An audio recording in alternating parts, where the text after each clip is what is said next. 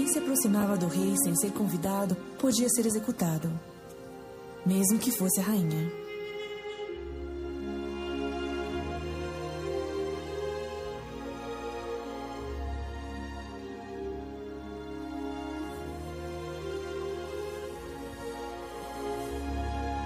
Para mim, isso nunca significou ser corajosa. Eu só tinha que ter fé de que Deus ia me ajudar.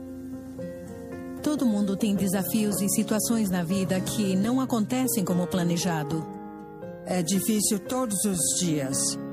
Para mim, viver se relaciona com duas coisas: fé e coragem.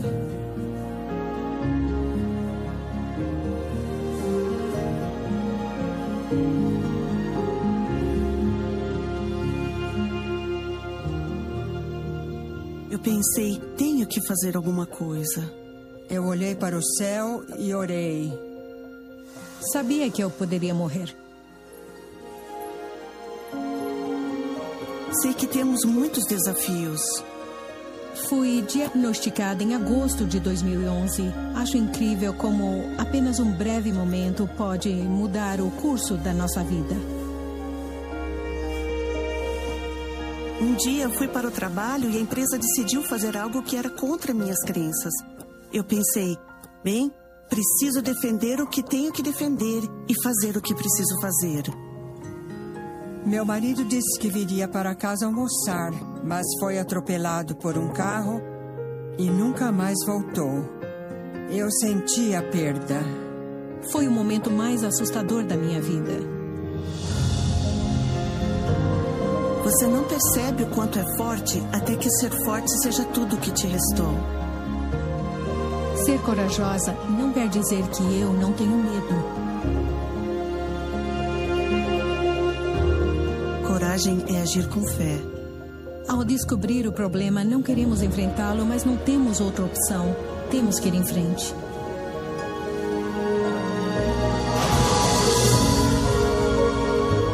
Eu me demiti. Não sabemos o que o Senhor está tentando nos ensinar, mas se eu realmente confiar no Pai Celestial, não importa que não entenda tudo. Sei que Deus tem um plano para mim e às vezes é diferente do plano que tenho para mim mesma. Nem sempre é fácil, mas é sempre melhor. Com o tempo, senti paz. Com fé em Deus, tenho tudo. A coragem de Esté salvou seu povo. Como você já demonstrou coragem?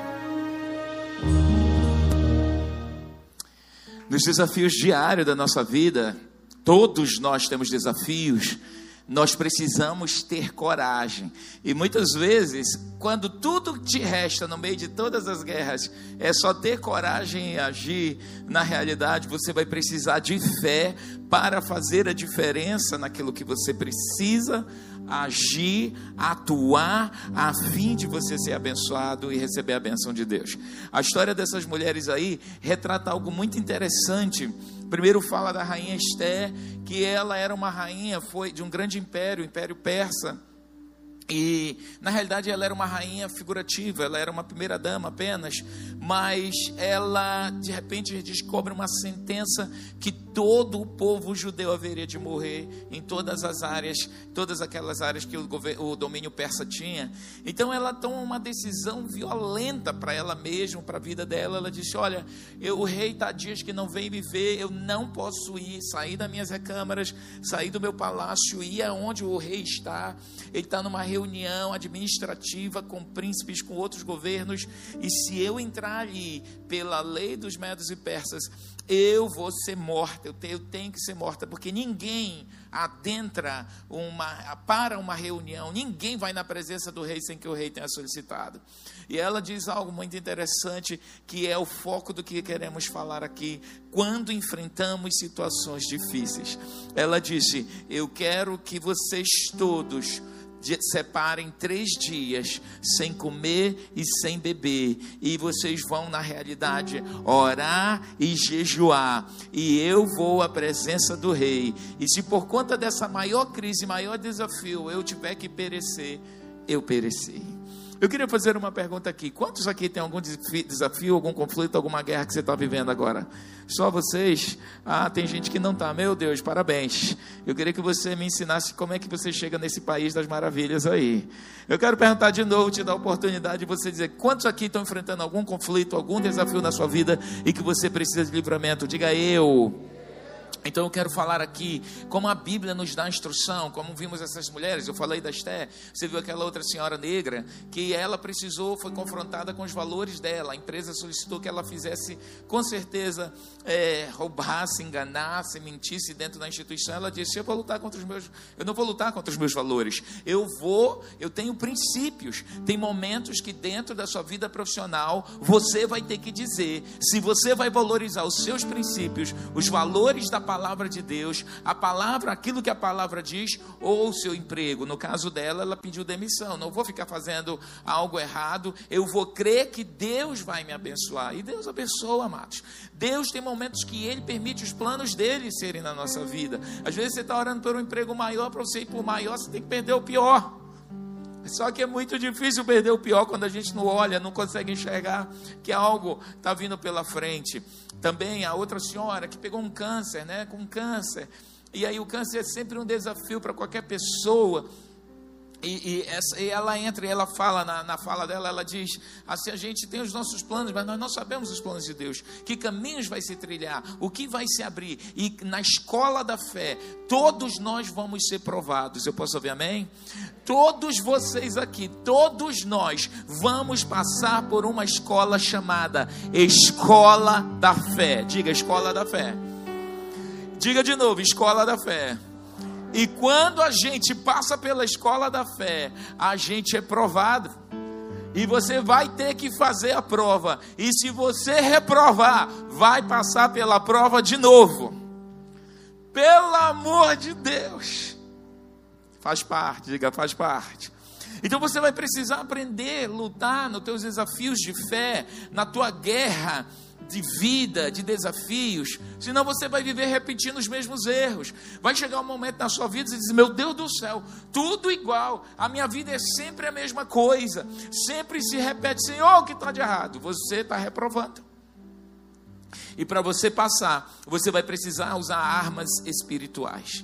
Né? Como essa senhora também, a, a quarta senhora aí, que menciona: o marido saiu para trabalhar, nunca mais voltou. Então, uma tragédia que mexeu. Às vezes, tragédias acontecem no âmbito familiar que as pessoas não entendem. Tragédias acontecem no seio da família que as pessoas ficam estáticas, imóveis, paralisadas. Às vezes, pessoas ficam paralisadas por anos sem aceitar, sem trabalhar, sem se reelaborar, sem se ressignificar no seu trauma e trazem consigo muitas dores. Eu quero falar para você que é cristão, que é filho de Deus, no meio dos seus desafios, eu quero te dizer que Deus quer te dar estratégias novas para você vencer sua guerra. Eu posso ouvir amém?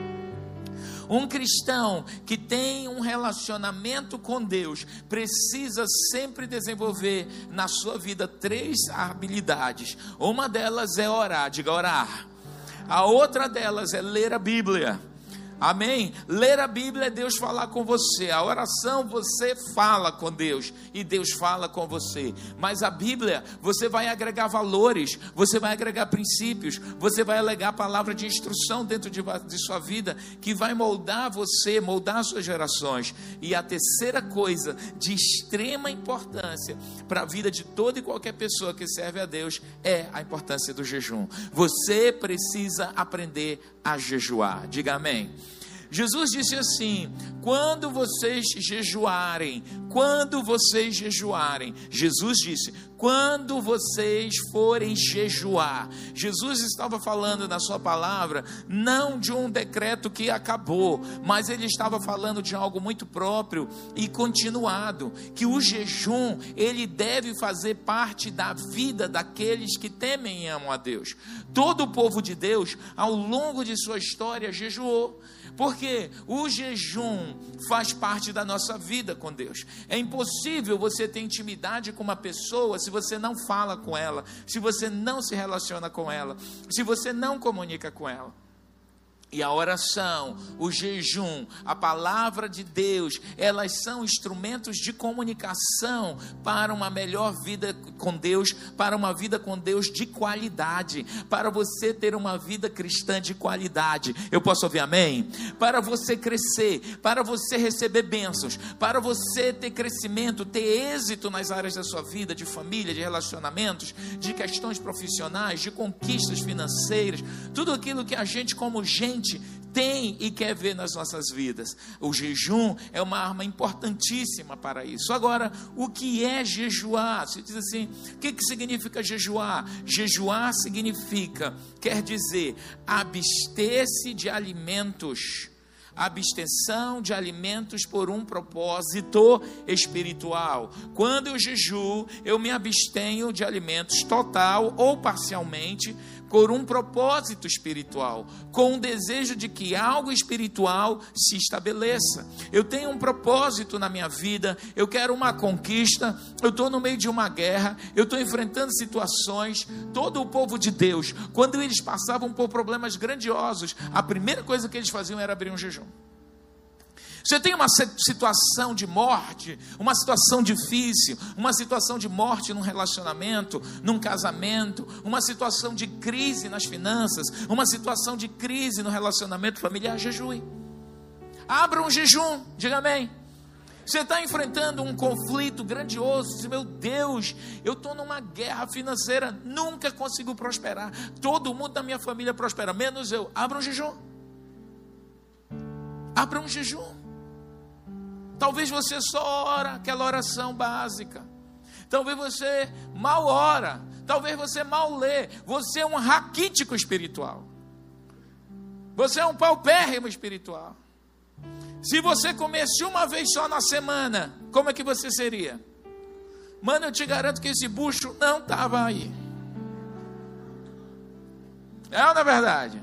Não estava. Aí você quer conquistas espirituais, vem uma vez na semana na igreja, mal e porcamente. Você não ora em casa, não lê a Bíblia, não tem uma prática de jejum, você tem que viver jejuando, mas você deve ter uma vida jejuada. E aí você quer ter isso, aí você vê as pessoas crescendo, as pessoas, ah oh, meu Deus, vão lá, estão prosperando, isso aqui. Aí você olha para a sua vida, está uma pinóia. Você olha para a sua vida, está travada. Você olha lá, uh, aquela irmã chegou outro dia, bicha feia, já casou e eu, Senhor, tão bonita. Não é verdade? É.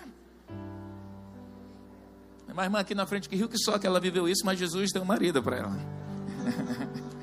Não é, Priscila? Entendeu? Graças a Deus, tem um marido ungido.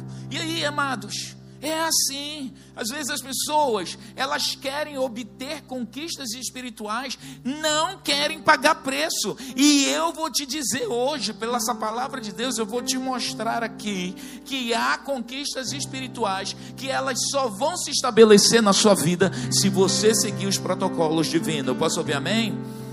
O jejum não muda Deus. Diga, não muda Deus. O jejum muda a gente.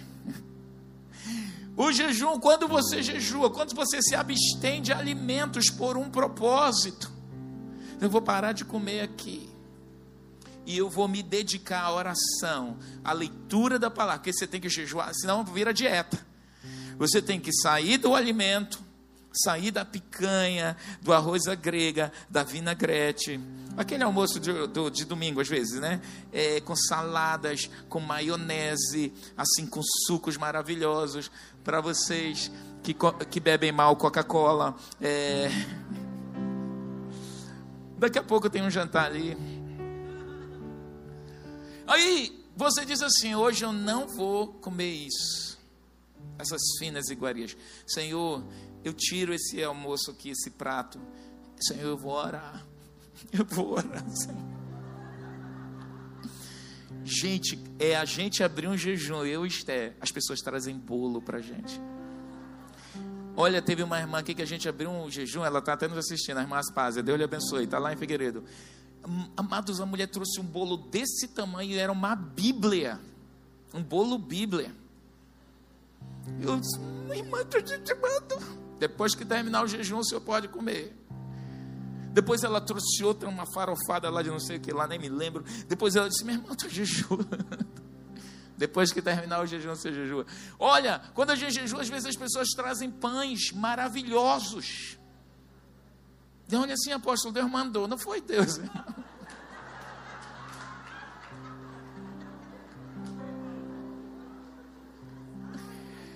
Ah, ganha chocolate, gente. Eu gosto demais de chocolate. Não sou chocolatra, mas gosto muito de chocolate.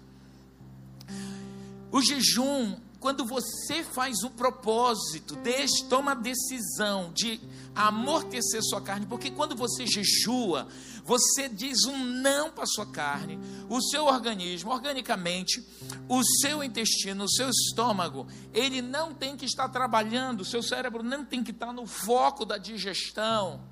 Você vai se estar mais leve, o seu, o seu cérebro fica mais leve, suas ideias ficam mais leves. Olha, os médicos Qualquer médico fala da importância do jejum, como o jejum faz bem para matar várias doenças. Tecle no YouTube, na internet, a importância do jejum, você vai ver, ver zilhões de comentários científicos sobre a importância do jejum. Dizer até que você volta à essência. O seu intestino agradece, seu fígado agradece, seus rins agradecem. O último jejum que eu fiz, eu fui fazer um exame de sangue, a médica disse: Olha, o seu fígado está como de um garoto, parabéns. Que bênção, né? Agora, a, norma, a, a, maioria das pessoas, especialmente depois do 30, né, elas, o fígado começa, se elas não se estão acima do peso, o fígado começa a ficar gorduroso e você não consegue perder peso. Jejue. Você viu que ninguém disse amém? Não é fácil não, mano. Jejue. Agora, olha só. É, sabe por que, que a gente já começa a pensar, não, apóstolo, eu, eu não posso jejuar. Eu vou lhe contar, e conto umas lorotas, um negócio, não, eu, eu sou diabético, aí tomo, come um pudim inteiro. Sou diabético, aí é arroz, é feijão, é macarrão, assim. Né? Os amazonenses gostam de arroz, feijão, macarrão, e salada de batata, e a farinha do arini. Aí, mano, Aí o Buchex não aguenta. A irmã diz: irmão, agora, agora é tempo de jejum, não posso. O médico me disse, não é médico, foi. Gente, a gente inventa. Inventa ou não inventa? Desculpa no jejuar. Inventa. Quando a Esté fala em jejum lá em casa, diz: Esté, acabamos de jejuar, pelo amor de Deus. Não, amor, Deus falou. Pelo amor de Deus. Porque não é fácil você se abster de uma refeição. Agora, quando nós entramos no jejum, qual é o poder do jejum, gente? O jejum fortalece o nosso espírito. Quer o seu espírito fortalecido, comece a jejuar. Diga amém. Jejum fortalece o espírito. Diga, fortalece meu espírito. O que, que o jejum faz? O jejum vai te preparar para a batalha espiritual. Sabe quando Jesus foi iniciar o ministério dele, o Espírito Santo conduziu ele. O Espírito Santo sempre vai lhe conduzir para jejuar, para você ter vitória numa guerra, pode ter certeza. Como agora, está te conduzindo, conduzindo essa igreja para um tempo de jejum. Você sabia que todos os pastores aqui, nós começamos o jejum desde sexta-feira, alguns entraram sábado, nós já estamos indo para dois dias e meio, amanhã três em jejum. Estamos orando pela igreja, estamos orando pelos milagres na construção, estamos orando pelas nossas famílias, estamos orando por você. Diga por mim. Sim, você, para você se converter mesmo. Amém? Para Deus guardar a tua casa, guardar a tua família, guardar os seus filhos, guardar as obras das tuas mãos. Amém? Essa semana você vai receber uma oração nossa. A gente vai mandar pelo WhatsApp no grupo dos pastores. Jogue para as células. Amém? E você ouça a oração. Onde você estiver, pare tudo e ouça, porque é de 10 a 15, 20 minutos. Aí, apóstolo, é um culto, é um culto de oração. Mas quando você ouve aquela oração, recebe a oração, a oração move os céus. Agora, amados, quando eu fecho a boca, eu quero dizer para você, eu não sei, eu não entendo qual é o poder, qual é o como as coisas funcionam, que eu fecho a boca, eu movo o mundo do espírito. É um processo espiritual. E as coisas espirituais, a Bíblia diz, só se discernem espiritualmente. Ah, Deus conhece o meu coração e a sua barriga. Ai, Deus, Deus sabe que a gente não precisa disso. Olha, você vai ouvir pastores no YouTube falando, não precisa mais jejuar. Quem é seu pastor? Eu sou seu pastor se você é discípulo dessa igreja. E eu, como seu pastor, quero dizer: precisamos sim jejuar. Faz parte de uma vida cristã equilibrada que gera êxito e conquista em tudo que quisermos fazer. Você pode aplaudir ao Senhor? Essa é uma igreja que jejua, que ora. Ontem tivemos mais de 3 mil pessoas na campanha de oração alcançadas na internet, orando em jejum, em oração. Várias pessoas aqui já ouviram, os pastores já convocaram, desde o início, desde sexta-feira, convocaram a igreja para orar. De manhã, várias pessoas, ontem, várias pessoas. E eu quero, eu quero convocar você.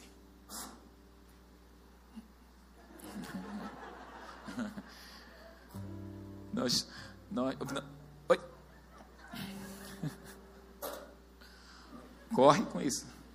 A interferência, gente. Essa TV aqui, essa TV tem que ser nossa, essa TV Cultura aí do lado. Que ela interfere demais aqui nos nossos eletrônicos. Eles vão já passar para cá. Amém? Então, Jesus, volta para Jesus, eu quero dizer aqui, quando troca o microfone, permanece esse. Equilibra aí, ok. Olha só, quando Jesus entrou para o deserto, 40 dias, gente, Jesus ficou 40 dias foi jejuar por 40 dias. Pensa aí você, 40 dias sem comer. Eu morro. Teve uma discípula que disse: após vocês fizeram esse jejum de sete dias, disse: é, ai, eu morria. Morre não. Ainda mais quando tem uma camada de pós assim poderosa. Essa camada de pós se chama gordurex. Não morre não, Marcos. Às vezes quando a gente está jejuando, a outra vez a gente nós estamos numa campanha de sete dias de jejum. Eu vou te falar porque falamos isso, porque Jesus diz uma outra coisa também. Mas eu preciso dizer à igreja que nós, como pastores, estamos jejuando e motivar você, a igreja, como igreja, a jejuar. Nós precisamos jejuar. Existem, é, nós estamos numa campanha de sete dias porque nós estamos, amados, nós vamos entrar nesse novo templo. Você crê nisso? Deus tem nos falado o tempo inteiro. Agora, o Senhor Jesus falou para a apóstola e disse: vocês querem entrar num tempo de grandes conquistas rápido. Então vocês vão ter que impor forças no espírito, no mundo do espírito. Vocês vão ter que botar mais forças. Vocês vão ter que implementar mais jejum e oração na igreja. Porque só jejum e oração move a mão de Deus. Quer ver mover de Deus rápido? Entre no jejum e oração. Ai, nada acontece na minha vida. Tu não ora, tu não lê a Bíblia, não sai do zap, quer milagre? Poxa, o Senhor esqueceu de mim. Olha, tem gente que vem para a igreja, não solta. Está na adoração, te alabamos com bandeiras, te alabamos. Ixi, ridículo. Te alabamos. Solta o inimigo. É ou não é verdade? Tem gente que está no meio da oração lá no Face. E hoje foi um monte de gente para a praia. Hum, de biquíni. Vou printar, mostrar para o pastor. No meio do culto. Você não está dando prioridade para as coisas de Deus. A casa de Deus é coisa séria. Quando a gente não segue protocolos, nós não vemos milagres de Deus na nossa vida. Talvez você é uma pessoa que ora, talvez você é uma pessoa que lê a Bíblia, mas talvez você é uma pessoa que ainda não aprendeu a jejuar, porque jejum não é um negócio fácil para você. Para mim não é fácil. Não é fácil também. Nós iniciamos jejum sexta-feira à noite. Estamos três dias no jejum. Os pastores, alguns pastores estão no jejum só de líquido. Como? Só estamos no líquido sete dias por propósitos espirituais, por conquistas na família, por desatar nessa construção, por mover de Deus na vida da igreja. Você pode ouvir amém? Dizer amém? Temos outros pastores que estão em outro tipo de jejum, é uma refeição apenas. Toma um café da manhã, ou um almoço, ou um jantar. Escolhe uma dessas que, que fica melhor para você, por questões de trabalho, questões de correria. Cada um sabe a doideira do seu dia. Tem outros que dizem: não, eu vou tirar, eu vou comer só uma refeição e esses outros horários, quero dar minha refeição, eu vou me consagrar a Deus, eu vou orar, eu quero ver esse milagre dentro da minha família, eu quero um desatar financeiro, eu quero que a minha empresa destrave, eu quero ver Deus agindo é, na vida dessa mulher, dessa minha esposa, para ela se libertar. Amém, Esther? É, mas a gente tem que orar pela esposa. Pela sua linda esposa. E você ora, Senhor, liberta a tua serva. Você vai orar. Você se abstém por um propósito. É um propósito. Você quer casar. Jejue. Quer casar, quer casar, mas está 10, 20 quilos acima do seu peso. Tchutchuca, deixa eu te dizer. O cara não vai te olhar. Nós vivemos numa cultura que os homens valorizam demais mulheres mais magras. Aí você quer casar, encontra umas mulheres lindas. Aqui nessa igreja tem um monte de mulher linda. Aí, mano, tu não quer estudar, porque as bichas são tudo estudadas, inteligentíssimas. Elas olham de soslaio para você. Apóstolo, o que é soslaio?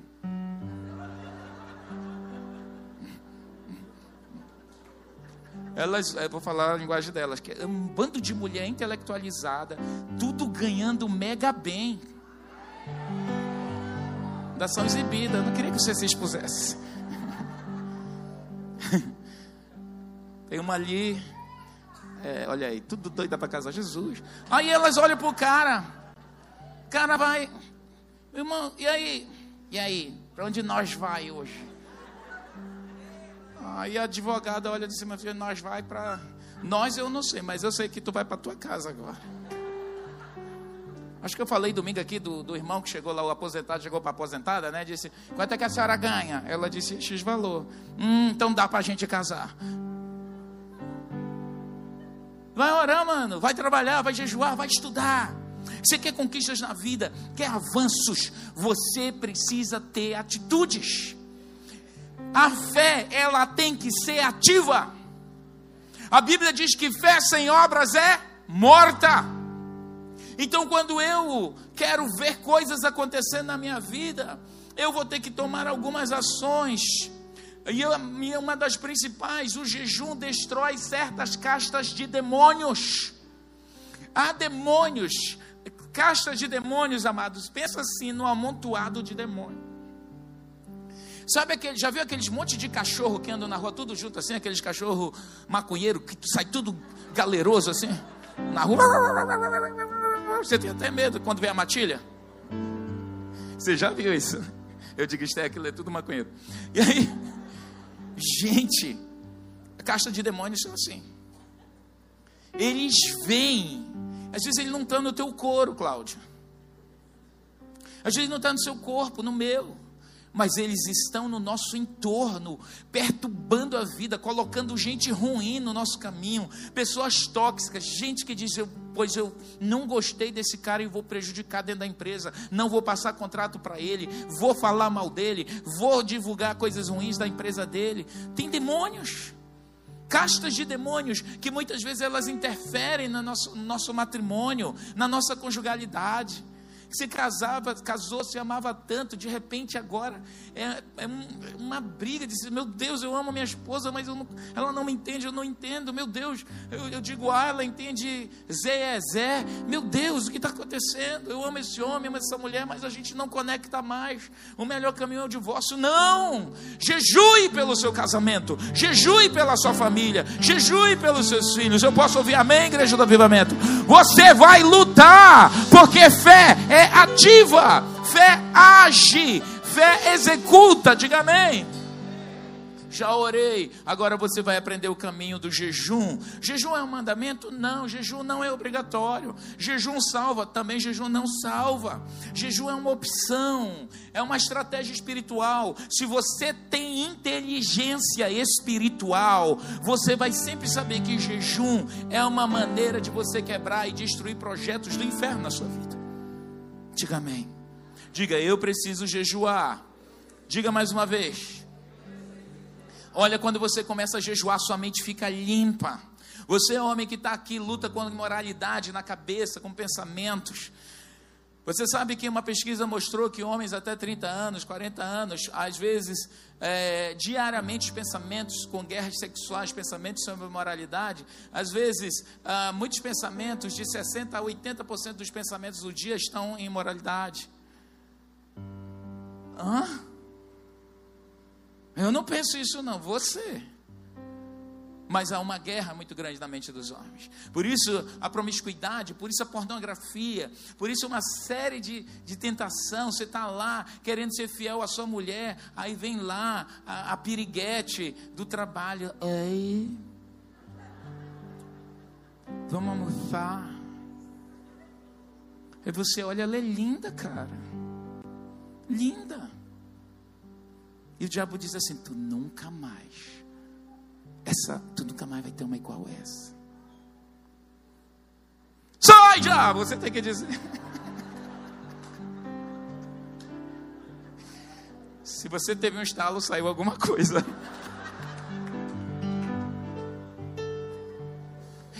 Teve gente. Gente, Satanás ele é sujo e o que ele puder fazer para você cair nas asneiras dele. Por isso que quando você jejua, você fica mais sensível ao mover de Deus. No entanto, amados, é, o jejum ele vai estar sempre associado. Toda pessoa que ora e jejua, ele tem uma unção especial. Você quer ter um toque de Deus, um poder de Deus diferente na sua vida? Sim ou não? Eu sei que sim tenha uma vida de jejum. Você precisa aprender a jejuar. No Antigo Testamento, as pessoas jejuavam quando elas queriam, elas precisavam de cura divina, quando elas precisavam de proteção, quando os inimigos vinham para atacar as cidades, os territórios deles, eles caíam em clamor, em oração. No Novo Testamento, Jesus mostra o que o jejum nos prepara para os desafios da vida. Pessoal, nós estamos em desafios o tempo inteiro. Nós estamos numa nação que está muito clara hoje, direita ou esquerda. Ou você é direita ou você é esquerda. Ou você mantém os padrões de Deus para aquilo que Deus quer na nossa nação, ou você é direita ou você é de esquerda. Não existe, está chegando eleição aí. Ou você vai botar lá vereadores, prefeitos que lutem pelas leis de Deus, ou você vai ver lá vereadores e prefeitos que vão estar fechando igrejas.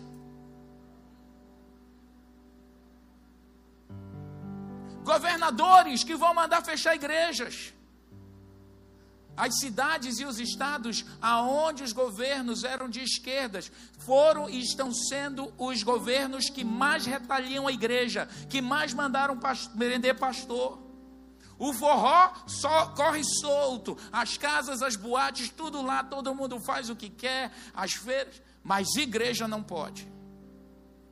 Por quê? Homens e mulheres que não respeitam as leis de Deus. Quando a gente diz assim, olha, bote gente de valor de Deus. Quando nós estávamos na pandemia, eu fui um dos primeiros que liguei também para um dos deputados, Felipe Souza, que essa igreja apoiou, disse, deputado, o que você vai fazer? Não, não estão mexendo, tem que mexer. A igreja tem que funcionar. A igreja não foi considerada pelo governo federal essencial à sociedade. Por que está assim? Não, apóstolo, nós vamos fazer assim, assim, assim. Amém. Nós, somos, nós estamos orando por isso. E ele moveu com outros deputados lá ações que fizeram com que a igreja pudesse funcionar. O nosso drive-thru ficou funcionando aí fora. Você sabe que nós já nós já atendemos mais de 27 mil pessoas que passaram pelo drive-thru. Você pode abençoar Deus?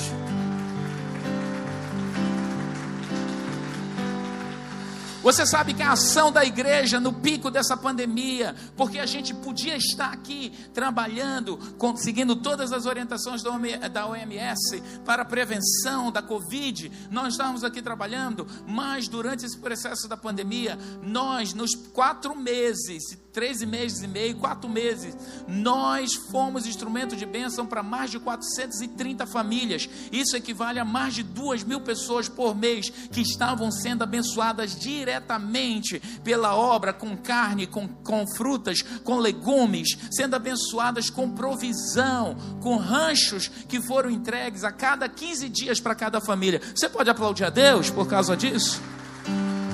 Essa é uma igreja que age. Agora, bota lá governos que não querem saber do povo de Deus.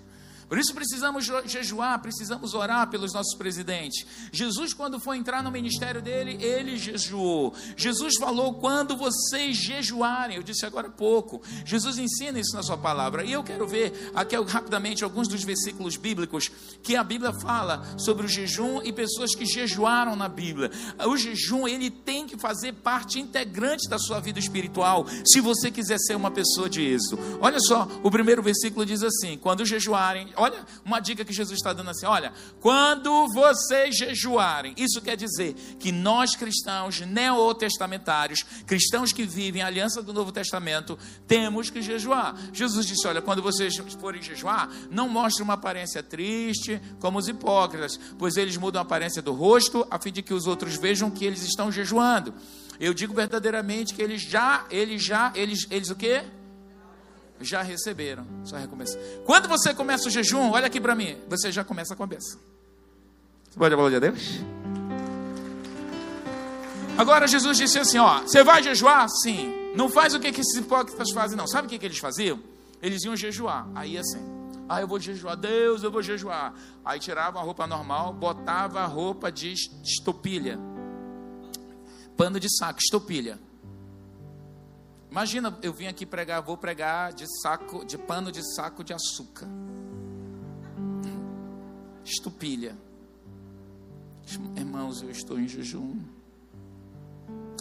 E Jesus disse mais assim: ó, não seja como os hipócritas, quando eles vão jejuar, volta o texto aí certinho, ponto a ponto. Jesus não, não, não mostrem uma aparência triste como os hipócritas, irmãos, eu estou em jejum. Eu queria que vocês rezassem por mim. Já está até afetando. Né? Ele disse assim: não a aparência do rosto, a fim de que os outros vejam que eles estão jejuando. Eu digo verdadeiramente que eles receberam sua plena recompensa. Continua o texto. Ao jejuar, arrume o cabelo. Amém? Lave o rosto. Para que não pareça que você está jejuando. Mas apareça para o seu pai que vê em secreto. E seu pai que vê em secreto vai recompensar você. Porque eles botavam as roupas de saco. Aí, estou jejuando. Quantos dias? Três. Pessoa. É. Deus te abençoe. Deus disse, Jesus disse: hipocrisia. Você vai jejuar, vou. Pode tomar banho. Toma, toma banho. Fez a escova. Está de jejum, aquela está de jejum, essa senhora. Fez a, escova, fez a escova, usou maquiagem. Isso não vem com cara de, de coitadinha para cá, não. Não, Jesus. É para você vir para a igreja poderoso. Amém? Não é um bando de lambisgoia. Tem alguém jejuando aqui? Amém. Eu também estou jejuando. Você está me vendo com muita energia? Eu estou indo para três dias de jejum. Tem energia. Agora, aí chega em casa. Meu Deus, me ajudai-me. Forças. Aí a gente vai para oração. Senhor, liberta Esther. Senhor, faz, faz a obra. Não é para orar pela família, pela esposa, eu estou orando. Senhor, faz a... Senhor. Amor, fica quieta, está repreendida. É. Ok. Diga, eu preciso jejuar pela minha família. Quem tem aqui um membro da sua família que você sabe que precisa de oração e jejum? Se ele está do seu lado, disfarce. ok, o próximo texto, vamos lá, muda o texto aí. Por que, que jejuar? Vamos lá. Ele respondeu: essa espécie, olha, Jesus disse assim num texto lá: os discípulos oraram, oraram para sair uma situação lá, um demônio sair de uma pessoa. Jesus disse: essa espécie de demônio só sai pela oração e pelo jejum. Esse tipo de negócio só sai com oração e jejum, ok? Tem coisas, amados, que só jejum. Minha irmã, só jejum na tua casa jejua, porque o jejum, eu quero te dizer, o jejum vai quebrar essa casta. Esses espíritos, há espíritos que operam e que quando você começa a mover o mundo espiritual, por isso que jejum é importante, que ele mexe com as estruturas espirituais. O jejum ativa céus, o jejum põe anjos para se movimentar. O jejum desperta desperta o mundo do espírito. O jejum abate demônios. Por isso, toda pessoa que jejua, ela está debaixo daquele mover de, de oração e de jejum, que ora, que lê a Bíblia, que está buscando, que está ali. Satanás te conhece, ele olha, vê que você está mais brilhoso no mundo do espírito. Ele vê que tem algo diferente em você. Porque você, toda pessoa que jejua, que ora, ela aumenta seu nível de unção. É uma consagração que nós fazemos a Deus. Mais um versículo, por favor, sobre o jejum. Agora, porém, declara o Senhor: voltem-se para mim de todo o coração, com jejum. Tem horas, olha, você que está distante de Deus, estava distante de Deus aqui hoje. O Senhor está te dizendo: volte com jejum estava longe, talvez você andou em desafios aí da vida. Volte para o Senhor com jejum, com lamento, com pranto. São atos espirituais. Um ato físico, escuta isso, um ato físico de obediência traz liberação espiritual, favor e bênçãos de Deus. É um ato físico que eu obedeço e aquilo move o mundo do espírito. Ah, não faz sentido para mim, porque a sua cabeça é muito humanista. Você tem muita filosofia humana só em você, você precisa de filosofia bíblica, você precisa de teologia. Você tem muito marxismo cultural dentro da sua cabeça. Aí você quer ser crente, marxista não existe. Tem um monte de crente aí, marxista, não existe isso. Ou você é de Deus ou você é do diabo, não tem meio termo. Porque o marxismo cultural histórico nega a existência de Deus e ele diz muito claro que a religião é o ópio do povo. Não é que eu vou defender uma teoria que o meu Deus não existe. Se o seu Deus é a ciência, fique com ele. Você tem muita fé. Eu não tenho fé para ser ateu. Porque, irmãos, é só você olhar para um corpo humano, imaginar hormônios, ossos, músculos, a riqueza que é um corpo humano e dizer que você veio de um macaco, que veio de um, de um peixe, que você veio de uma explosão cósmica, que tu, e, amados, tem que ter muita fé para isso. Eu não tenho essa fé. Eu creio na existência de um grande designer que desenhou tudo, calculou e uf, fez o homem soprou vida. Ele fez, fomos tecidos com sua mão. Amém tem que ter fé para ser ateu. Eu não tenho fé para ser ateu. Eu não tenho. Milhões e milhões. Como é que esses homens calculam isso? Ah, é, é, o carbono, carbono 14. Vai estudar um pouco mais sobre carbono 14, que a ciência atualmente descobriu a mentira do carbono 14. É muita mentirada, é muito engano dentro das nossas universidades, das nossas academias.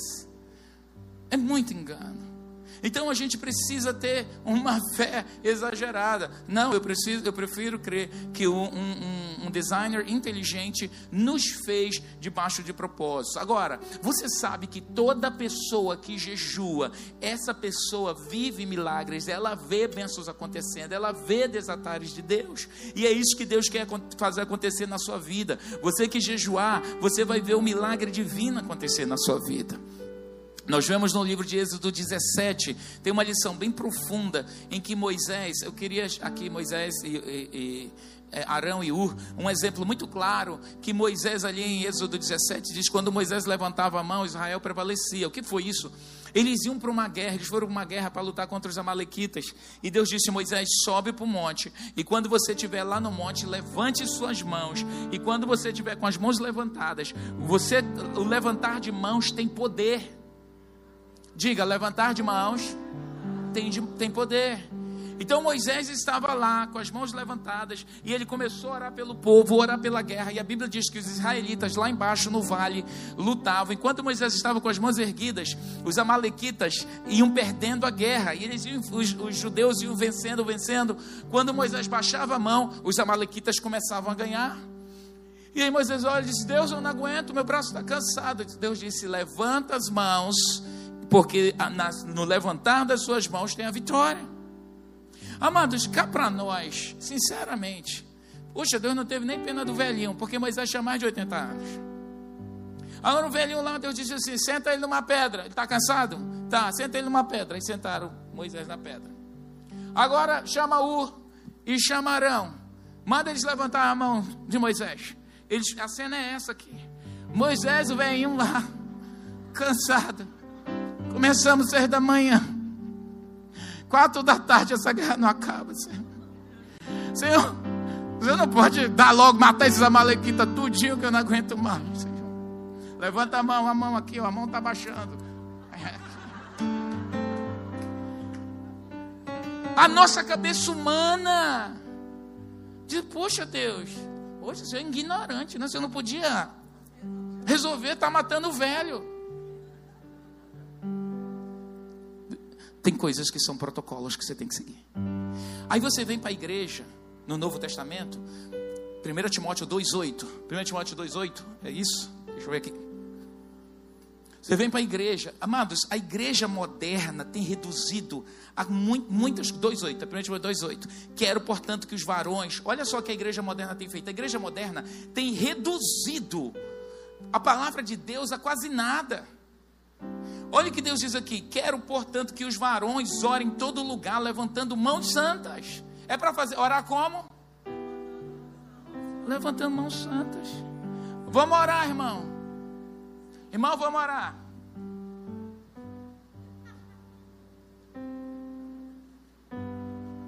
Você está fora, meu.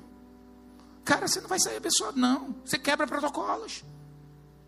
Eu duvido se o presidente entra aqui e você fica assim. Tem protocolo, tem postura, tem roupas. Você vem para a igreja, parece que veio para o all night. Que igreja, amado? Bote uma roupa de igreja.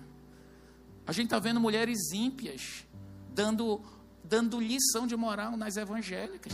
Você que é evangélica, você está indo para a igreja, tá? Piriguete. Bote uma roupa de igreja. Você não está indo para boate. Uma ímpia que vive em boates. Porque as filhas de Deus não estão entendendo o negócio. Se minha irmã não usa essa roupa, ai, por que, apóstolo? O que está acontecendo?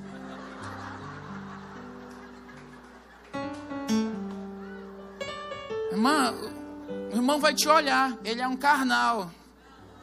E você, além de estar na jura, é imoral.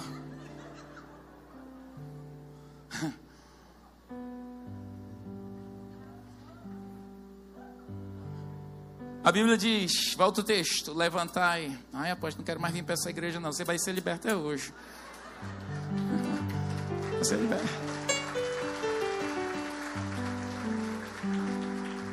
Aqui não é o all night, aqui é all blessing. All night significa a noite inteira. All blessing é a blessing toda. Ok? Quero, portanto, que os varões orem em todo lugar como? Levante mão santa aí. Tem uns aleijados que a gente diz assim, eu acho que só pode ter alguma deficiência. Levanta a mão, o irmão faz assim.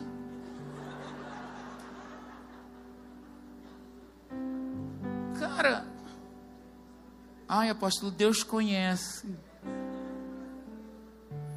Deus conhece o meu coração. Deus diz: olha, levante sua mão, sem ira. Não é para ficar chateadinha, não, tá? Os homens são os mais complicados com isso. Os homens são os mais difíceis. Amados, olha, Davi dançou na presença de Deus com todas as suas. O bicho tava, dançou tanto, com tanta alegria das vitórias. Era tanta dança, ele pulava, ele estava com aquelas batas que a cueca dele aparecia. Aí a, a mulher ciumenta dele, lá endemoniada, ele chegou em casa, sabe quando você chega em casa feliz com uma bênção? Ela disse: Que papelão se exibindo com aquelas piriguetes lá embaixo.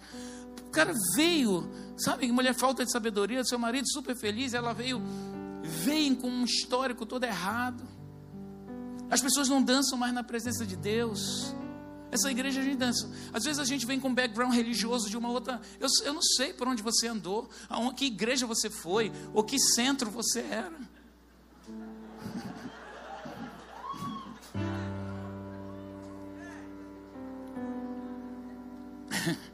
Eu não sei. Aí chega aqui na igreja, eu tenho uns discípulos. gente forrozeiro, pé de valsa, lambada, dança proibida. E aí, chega na igreja. Que hipócrita! O all night. Aí quando é para louvar Jesus, não, eu não posso. Puritano. Pura. Já sabe que pura. Por que isso? As pessoas confundem as coisas. Essa casa, nós ensinamos essa palavra que diz erga suas mãos. A Bíblia diz: louvai ao Senhor com pandeiros e com danças. Você pode aplaudir ao Senhor? Não questione quando Deus te mandar fazer algo fisicamente. Não questione quando Deus mandar você fazer algo fisicamente. Ai, não é a minha cultura. Você vai para o inferno com a tua cultura. Ai, porque apóstolo sabe, eu sou uma pessoa muito discreta. Discreta e orgulhosa. Porque você pode ser discreto e levantar suas mãos a Deus. Você pode ser discreto e se ajoelhar. Você pode ser discreto e adorar a Deus. Deus diz assim: louvai ao Senhor com danças. E agora? A Bíblia diz: louvai ao Senhor. Você vem para a igreja, não abre a boca e não louva. Aí você, você faz tudo errado. E você quer, quer a bênção de Deus? Não existe isso, gente. Talvez a sua vida se reduz a ser um, uma pessoa de esfera bem abaixo, um crente meia boca, uma pessoa, é, um crente crente. Tem uma pregadora aí falando essa palavra. Eu. Eu jamais usaria no meu lexo.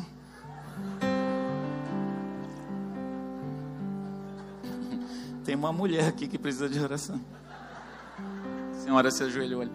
Então, é um tipo de crente assim. Aí, reclama meu casamento eu oro tanto. Minha vida financeira. Meus filhos. Cadê seus filhos? Tudo endemoniado. Aí sua vida. A sua vida é uma porqueira mesmo. O ímpio, a sua vizinha ímpia, verve melhor que você. Que é tão grotesco que ela verve, não vive. E você olha, eu queria tanto uma vida daquela. E eu te sirvo, não serve. Você não serve a Deus, você é um hipócrita, você se ilude que serve a Deus. Você faz tudo como dá na sua venta, por isso a sua vida é uma pinóia. Aí depois, sua vida é difícil, aí depois você diz: Eu fiz tudo, eu fui para a igreja, eu fui para a campanha, eu fiz tudo mal e porcamente. Tem algum médico aqui? Aqui tem vários médicos aqui, cadê os médicos? Tem um médico ali atrás. Olha só, é, você pode, se a pessoa lá está com uma inflamação, e aí você passa um antibiótico bem sério para ela, de 500 mg, ela pode tomar só 250? Não, por quê? Eu acho que você errou. Eu não gosto, porque vai mexer meu estômago. O que, que você vai dizer para ela? Além de querer dar uns tapas.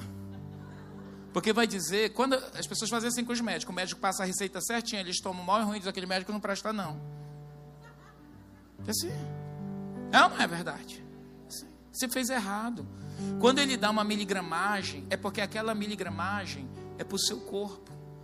Ela tem um cálculo, ela tem a hora de tomar, tem as coisas certas. E você tem que seguir as riscas, a medicação. Quando você segue religiosamente a medicação, você tem resultados positivos. Quando você segue esta palavra e cumpre os seus decretos, você não tem outra senão prosperar em Deus. Por isso que a igreja moderna tem reduzido a uma racionalização as coisas de Deus. Não seja isso. Essa igreja é uma igreja que louva, que adora. Os nossos jovens dançam, pulam. Os idosos também pulam, dançam. Nós temos festas. Aqui a gente só não tem festa do boi, gente. Graças a Deus, aqui a gente adora é o Cordeiro vivo de Deus. Você pode aplaudir o Senhor? A Bíblia diz, Hebreus 13, 15 ofereçamos sacrifícios de louvor. Hebreus 13, 15. Ofere... Por meio de Jesus, pois, ofereçamos a Deus o quê? ofereçamos a Deus, vírgula, olha o advérbio de frequência, sempre. É de vez em quando? É para oferecer a Deus sempre sacrifício de louvor. Quantas vezes, Priscila, você quer uma líder de louvor aqui dessa igreja, ungidíssima, quando você adora, quer uma bênção? Mas quantas vezes você passou aquela porta ali querendo chorar, nem querendo vir? Muitas vezes. Quantas vezes a gente chega aqui acabado, com guerra, às vezes demandas tão violentas, e você chega, às vezes ri para as pessoas, as pessoas não têm noção da tua guerra interior. Não têm noção do, da luta, do estresse, às vezes uma demanda é, de doença na família, um telefonema que você recebeu, uma má interpretação de algo que aconteceu na empresa. Então, às vezes você entra, a gente não tem noção, a gente vê um sorriso, mas não vê um coração. E tem horas que a gente vai ter que fazer aqui, ó, sacrifício. Olha o texto. Olha, ofereçamos a Deus, é dar para Deus Sempre. Não é de vez em quando. Não é quando eu tenho vontade. Posso ouvir amém? Eu posso ouvir amém dos homens? Não é quando você está com vontadezinha. É sempre. Oferecer o quê? Sacrifício. Deus, eu queria era morrer, eu tenho que te sacrificar louvor. É porque o sacrifício de louvor gera bênçãos no mundo do espírito e ele é fruto de um lábio de quem confessa o nome de Deus. Porque quando você confessa o nome de Deus, você sabe que mesmo no meio da tribulação, ele vai te dar vitórias. E ele quer que você louve, porque quando você louva, você faz ativação espiritual. Anjos de Deus vêm ao seu encontro. Anjos de Deus quebram cadeias, destroem amarras, expulsam demônios que estão querendo perturbar você, trazer angústia, tristeza. Por isso que você tem que louvar. Amém. Está chorando louve, está cantando louve. O louvor enche os céus. Aí você vem e não louva. Aí vem para o louvor, está aquela celebração, está assim.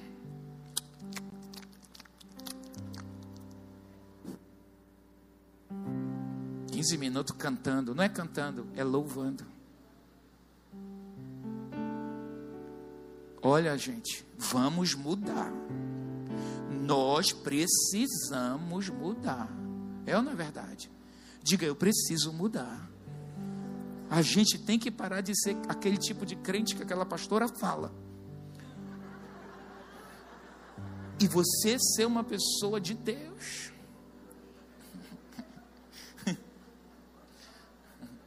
Diga, eu sou de Deus. Eu quero fechar essa noite Toda vez que você jejua, você libera favor, ajuda, proteção, cura e milagres. Olha que coisa fantástica o Senhor está te dizendo para essa sua semana. Eu queria convocar você, entre no jejum conosco, com os pastores, que o Senhor lhe disser, quem é que já está jejuando aqui? Fica de pé que eu quero te abençoar, que o Senhor te abençoe esse jejum, que as coisas que você tem posto diante de Deus, olha só como um monte de gente que já está nesse jejum. Essa igreja ora e jejua. Sabe o que Deus está mandando para a gente? Gente, tem vindo coisas grandes. Deus diz: vocês vão acelerar. Vocês vão andar mais rápido que os irmãos de vocês. Vocês vão andar mais rápido que as pessoas que ganham o mesmo salário, que recebem as mesmas coisas que vocês, mas você vai ver mais milagres que eles, porque o poder do jejum move o mundo do espírito. Deus abençoe vocês nessa conquista em nome de Jesus. Pode se sentar. Então você pode jejuar com uma refeição, duas ou integral. Se não tem hábito, a gente está fazendo sete dias, mas se você não tem hábito, não faça isso. Você tem que ter, a gente está debaixo de instrução médica, de acompanhamento médico. Agora, deixa eu dizer, isso libera favor. Amados, a cabecinha nossa não entende mais no mundo do espírito funciona. E nós vamos ser levados a novos níveis espirituais. Eu quero ir lá para Daniel 10, 3. Daniel 10, 2, quando fala Daniel, esse homem de excelência, esse homem inteligentíssimo, amo a história de Daniel. Daniel foi um cara cabeça, foi um cara que tinha uma inteligência espiritual fantástica, porque às vezes a gente sabe o que é para fazer, mas a gente é burro espiritualmente. A gente, na realidade, é tolo, não é burro, porque o tolo, ele se enrola, ele é, sabe o que é para fazer, não faz, ele fica titubeando. Daniel era um cara inteligente. Olha o que aconteceu. Naqueles dias, eu, Daniel, pranteei durante três semanas. Sabe por quê? Eu não vou ler o texto anterior, porque ele está dizendo assim: que estava acontecendo um momento muito difícil na vida dele. Um momento de muita guerra. Diga, muito difícil. Diga, muita guerra. Muita luta. E aí Daniel disse: Quer saber? Eu vou preparar um tempo para orar e jejuar. Porque crente, quando tem tempos difíceis de guerra, de escassez, de angústia, tem que jejuar. Sabe o que os crentes estão fazendo hoje, que é para jejuar? Estão ansioso. É porque você não está jejuando. Mano, tu tá muito gordo. Não, estou passando mais guerras.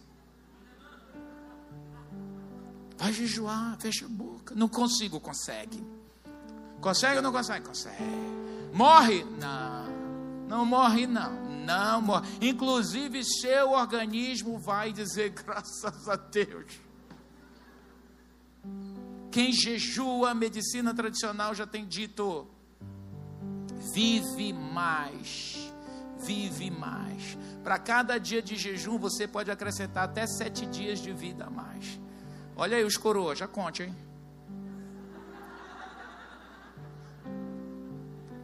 Já conte. E Daniel disse assim, no meio de uma crise, diga, no meio de uma crise. Então a gente vai fazer isso. Daniel, aqueles dias eu, Daniel, planteei durante três semanas, diga, três semanas. Ok? São 21 dias. Já é versículo 3. Aí ele diz assim: Não comi nada saboroso. Não comi nada saboroso. Carne e vinho, picanha e Coca-Cola. Eu não sei o que mais você come aí. É, é carne e vinho. Nem provei. E não usei nenhuma essência aromática. Isso não dá para a gente fazer aqui. Você não usar um desodorante, um perfume que realmente. Aí aqui o urubu lhe leva. Não usei nenhuma essência aromática. Até se passarem as três semanas. Ele ficou no jejum lá. Ok? Agora, Vai para o próximo versículo, depois desse aí. No dia 24 do primeiro mês, estando eu à borda do grande rio Tigre. Ele estava no jejum, gente. Aí ele foi para a beira de um rio lá, talvez um rio grande, igual esse nosso aqui. E ele lá naquele rio grande, ele teve uma visão, gente. Foi tanto estrondo, tanto vento, que os homens que estavam com ele, tudo correram. Ele, ele não correu, ele não conseguiu. Sabe quando você toma um susto, você vê uma visagem que você não consegue correr? Ele conta que ele caiu e caiu como morto. E quando ele levantou os olhos, ele tinha um anjo enorme na frente dele. Aí que o homem desmaiou de novo. E o anjo levantou e disse: Daniel, tu és um homem muito amado. Levanta, Daniel. Levantei os olhos e olhei, e eis um homem vestido de linho, cujos ombros estavam cingidos de ouro puro, de ufaz. O seu corpo era como berilo. Olha só essa descrição fantástica. Ele está tendo uma visão espiritual. O jejum o jejum abre os seus olhos espirituais. Você vai começar a ver anjos, você vai começar a ver a glória de Deus, você vai começar a ver o agir de Deus, você vai ver correntes sendo quebradas, você vai ver coisas que eram impossíveis, elas começam a ser possíveis, porque o jejum abre portas para o mundo do espírito. Amém. Diga eu recebo, você que está jejuando, você vai ver isso esses dias na sua vida. Ele disse: o corpo, o seu rosto era como de um relâmpago, os seus olhos como tochas de fogo, os seus braços, os seus pés. Imagina você ver uma visagem dessa, mano. São correndo, ele não tinha mais nem força. Aí o versículo 7, ele conta. Só, só eu, Daniel, tive aquela visão. Os homens que estavam comigo não tiveram. Agora vai lá para o versículo 10. Pula para o 9, aliás, pula para o 9. Porque eu quero te dizer o que aconteceu aqui. O anjo diz assim para ele, 10, 9, vamos lá, continua. Contudo, ouvi a voz das suas palavras, ouvindo a voz da palavra desse anjo, caí sem sentidos, rosto em terra. Versículo 10, eis que certa mão me tocou, sacudiu-me e pôs sobre os meus joelhos e as palmas das minhas mãos. Ele me disse, Daniel, homem muito amado. Fica atento às palavras que eu vou te dizer, Daniel. Levanta-te sobre os pés, porque eis que te sou enviado. Ao falar contigo estas palavras, eu me pus em pé tremendo. Veja, versículo 10. Volta para o versículo 10, 10. Coloca 10, 10. Eis que certa mão me tocou e sacudiu-me. Volta para o 3 agora, versículo 3, que eu quero enxergar na palavra aqui. Daniel, és um homem. Ele diz assim: manjar desejável eu não comi. O que, que é manjar desejável? Comida gostosa. Por exemplo, uma pizza depois. Mano, se me desse uma pizza daqui a pouco, meu, com a fome que eu estou aqui, eu comia duas. Mas. Ela está dizendo: sai dele. Não saio. Aí. Manjar desejável, o que é que você mais gosta? Eu disse, manjar desejável. Apóstolo, eu gosto de buchada. Tudo bem, mano. Manjar desejável, eu odeio. Mas cada um tem aqui sabor e gosto. Manjar, ele disse manjar desejável. Tem outras versões que dizem manjar agradável, mas o que eu quero falar é o seguinte: grave aqui, manjar desejável não comi. Agora pula para o 10, 10. Olha o que Deus diz para ele. 10, 10. Eis que certa mão me tocou. Aliás, é o 9. Deixa eu confundir aqui. É o 9. É o 9. Tá, tá, tá, tá. 11. É o 11. Aí é o 11. Ele me disse: Daniel, tu és um homem muito amado. Tem a versão original do que essa palavra quer dizer, porque tem várias versões. Ele diz assim: Daniel, você é um homem desejável. Daniel, você é um homem é, muito amado. Você é um cara desejável, Daniel. Você é um filho fantástico. Era o que Deus estava querendo dizer para ele. Você não colocou comida desejável, saborosa. E eu olho para ti e eu acho você, Daniel, fantástico. Porque você consegue fazer essa consagração no meio de um conflito para resolver um problema que está acontecendo no mundo do espírito. Sabe, quando nós jejuamos, nós nos tornamos desejáveis para Deus. O nosso sacrifício, porque jejuar é sacrifício, irmãos. Não é fácil para ninguém saudável na face dessa terra parar de comer. E Deus olhou e disse assim: Cara, você é desejável, você é um filho fantástico, porque você está fazendo isso. Daniel, na hora que você começou a orar, eu vim do trono, você começou a jejuar e orar, eu vim. Mas um principado, um demônio inter, interpôs, se interpôs. E eu precisei de reforço nos céus. Eu cheguei depois desses 21 dias, estou acabado. Mas está aqui a resposta para você. O jejum move o mundo do espírito. Deus está falando para a igreja jejuar, amados. O Senhor disse apóstola dessa igreja, ele disse: vocês querem aceleração nas conquistas de vocês. Vocês querem multiplicação, vocês querem ver o que não aconteceu em dez anos, em dois. Vocês vão ter que empurrar, vocês vão ter que mover o mundo do Espírito. Você sabe que a gente, quando move as águas, no louvor, na oração, no jejum, move águas espirituais, move o mundo do Espírito, oração, jejum, move o mundo do Espírito. Vocês querem essa aceleração? Queremos. Então vocês vão ter que ter atitudes espirituais. Quer ver moveres grandiosos na tua família? Jejue. Nos seus filhos, nas suas finanças, na sua saúde. Você está com desafio de saúde em família? Jejue. Jejue. Nós temos profetizado, vai terminar 2020. Você vai passar por esse ano, não vai nem lembrar que teve pandemia, porque Deus vai te abençoar muito. Jejue. Você que está online nos ouvindo, jejue. Você, meu irmão, lá de Brasília, que a tua irmã está aqui em Manaus e falou de mim, eu estou vendo ela ali. Em nome de Jesus, abra um jejum, Deus vai dar vitória à sua família. Em nome de Jesus, Deus vai abrir portas para você. Eu quero que você fique de pé nesse instante.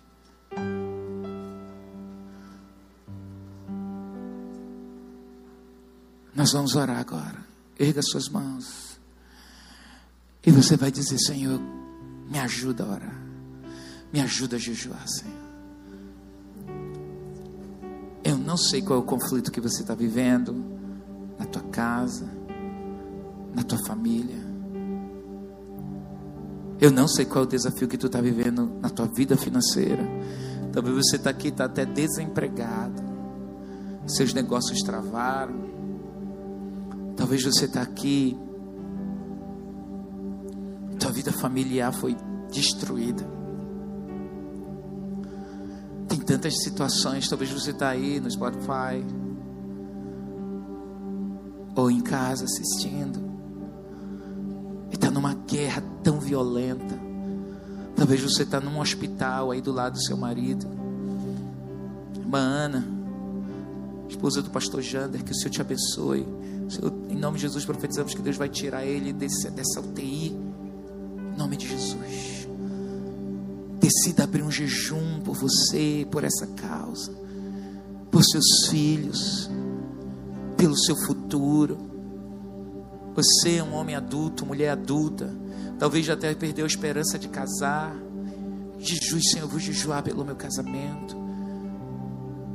Talvez você está aqui, seus pais vivem conflitos. Abra um jejum pelos seus pais. Sua casa está um inferno lá dentro. Abra um jejum por eles. Talvez o seu pai é um alcoólatra. Talvez você está aqui, você é preso a drogas. Você é usuário de drogas e você diz para todo mundo que você consegue se libertar e você não consegue. Você mente para todo mundo. Você se engana, engana, pensa que engana as pessoas. Talvez você é usuário da pornografia. Hoje o Senhor está te dizendo que tu podes te libertar por causa da graça de Deus, o poder de Deus. Dime graça,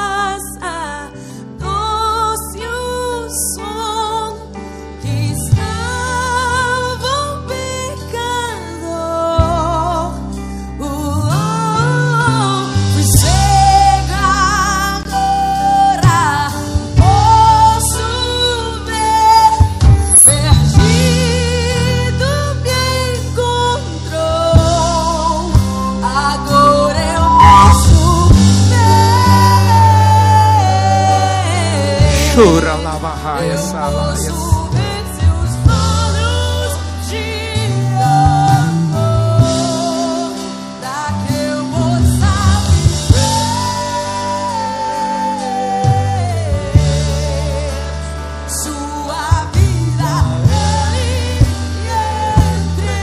entregou. Bote a mão no coração. Feche os seus olhos e diga: Senhor. Toda a igreja diga: Senhor Jesus, eu reconheço que eu sou pecador, que eu preciso de Jesus. Eu preciso de Jesus na minha vida, no meu coração, para me dar forças, para vencer minhas guerras, vencer minhas lutas. Senhor, perdoa os meus pecados. Senhor, remove as maldições da minha vida, da minha família. Escreve meu nome aí no céu. Eu quero passar a te servir a partir de hoje. Em nome de Jesus. Me aceita, Senhor. Perdoa os meus pecados. Porque eu quero passar a ter uma vida de jejum, de milagres. Eu quero experimentar os milagres. Diga isso. O que esse pastor falou, eu quero isso para mim. Em nome de Jesus. Agora eu queria fazer uma pergunta. Quem fez essa oração primeira vez na sua vida, levante a mão onde você estiver, faz assim. Amém, amém. Deus te abençoe. Você fez essa oração pela primeira vez na sua vida. Você fez essa oração. Deixa eu fazer um pedido. Você pode sair do seu lugar para orar aqui, abençoar você. Você pode vir enquanto nós cantamos a sublime graça. Nós vamos orar e Deus vai quebrar as maldições da tua vida. Sai do teu lugar. Vem aqui na frente. Eu quero orar por você. Você que estava longe de Jesus. Você que estava desviado. Você que estava afastado. Faça como essas pessoas. Venha. Venha. Sai do seu lugar. Sai do seu lugar. Jesus quer te encontrar hoje. Oh, isso, vem. Vem. Vem para uma experiência com Jesus. Venha. Vem aqui na frente. Aqui na frente. Você que estava longe também. Você que quer Jesus na sua vida. Você que quer experimentar o poder de Deus na sua vida. Eu quero esse Jesus. Sai do seu lugar. Venha, venha. Eu estou te esperando. Sai do seu lugar. Pastores, pode orar abençoando essas pessoas. Abençoe eles. Eu estou te esperando. Sai do seu lugar.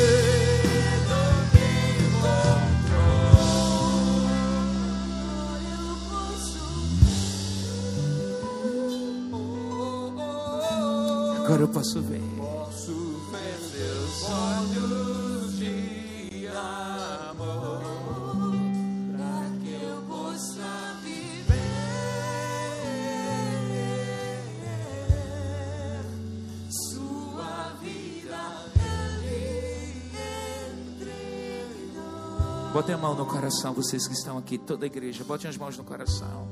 Eu quero orar por vocês. Eu quero, em nome de Jesus, quebrar as maldições que o inferno, que pessoas lançaram sobre vocês. Pai, eu oro por essas pessoas. Eu não as conheço, mas o Senhor sabe quem são esses homens, esses jovens, jovens homens, jovens adultos, meu Deus, mulheres. Meu Deus, eu oro por eles em nome de Jesus. E eu peço o Espírito Santo de Deus, quebra as cadeias do mal sobre a vida deles. Quebra, meu Deus, os poderes do inferno sobre a vida deles. Em nome de Jesus, Senhor. Toma a vida deles, conduz os caminhos deles. A partir de hoje, Senhor. A partir de hoje, Senhor, o Senhor traga um mover glorioso, um mover poderoso sobre eles. Escreve o nome deles no livro da vida. Dá a eles uma vida nova, uma vida de alegria, uma vida de paz, uma vida de bênção.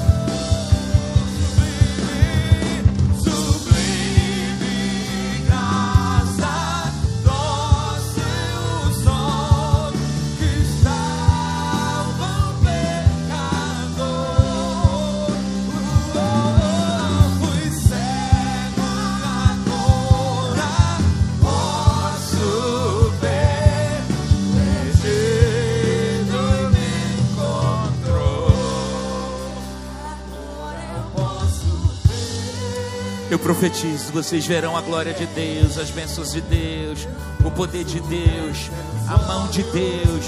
Meu Deus, eu abençoo essas pessoas. Eu declaro a tua vida, a tua paz, em nome de Jesus.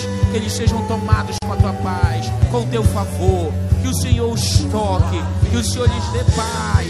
Em nome de Jesus, em nome de Jesus, sejam abençoados, sejam abençoados, sejam abençoados.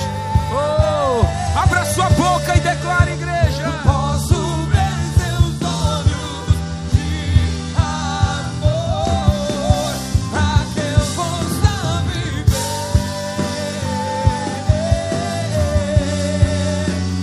sua vida ele Erga seus braços e declare sublime graça.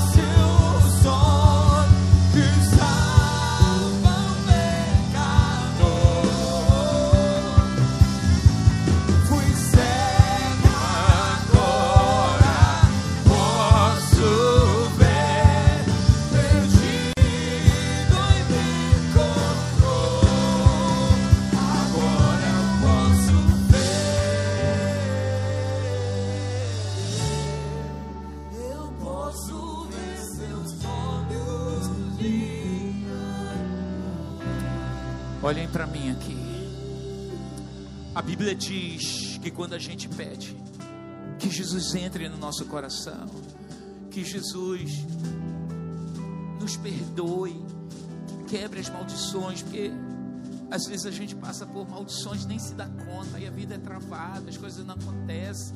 Há um senso, um sentimento de infelicidade ou até de não pertencimento onde a gente está, com quem a gente vive. Parece que a vida não tem sentido. Mas quando a gente pede, Jesus entra no meu coração, escreve meu nome aí no céu, o Senhor me restaura. Ele vem sobre nós. O Espírito de Deus passa a morar dentro da gente. E quando onde o Espírito de Deus está, aí a vida, aí a paz, aí a alegria. O Senhor vai escrever uma nova história na vida de vocês. A maioria de vocês, jovens homens, jovens homens, Deus vai escrever uma história nova, linda na vida de vocês. Vocês adultos, Deus quer fazer grandes construções. O Espírito de Deus está dentro de vocês. O nome de vocês hoje foi escrito no livro da vida lá no céu. E tem uma terceira coisa importante quando alguém faz essa oração. Primeiro que lá no céu tem uma festa grandiosa, uma festa gigante. Porque a Bíblia diz que quando uma pessoa vem para Jesus, os anjos no céu fazem festa. Porque você saiu da mão do inimigo. E vai começar uma vida nova, vibrante, na presença de Deus. E o Senhor vai te dar uma família grande, com muitos amigos, muitos irmãos que vão ajudar você, vão ser uma bênção na sua vida. Eu queria apresentar a nova família de vocês. Virem para lá, olha a nova família de vocês. Agora sublime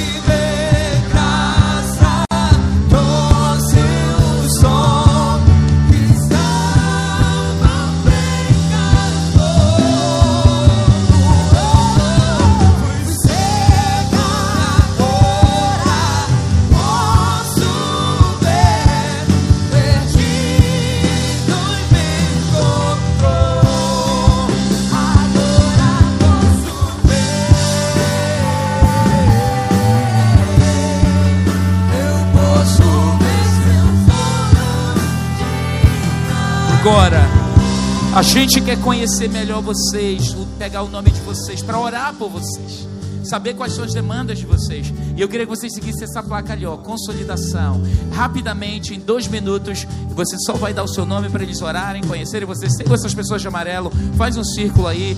Você que trouxe ele, é seu convidado, pode ir lá com eles, que eles só vão pegar o seu nome. E eu vou marcar um jantar que nós vamos sentar. Você vai conhecer sua igreja, seu pastor, em nome de Jesus. Você, igreja, eu quero te dizer: estabeleça para amanhã um tempo de jejum, uma refeição, duas ou até três. Quem sabe, conforme o Espírito Santo te disser, fale com seu pastor, mas jejue essa semana. Sexta-feira, nós vamos estar aqui fechando essa semana de jejum. E eu quero crer, eu creio que vai ser um tempo fantástico na sua vida. Uma semana de milagres, de bênção.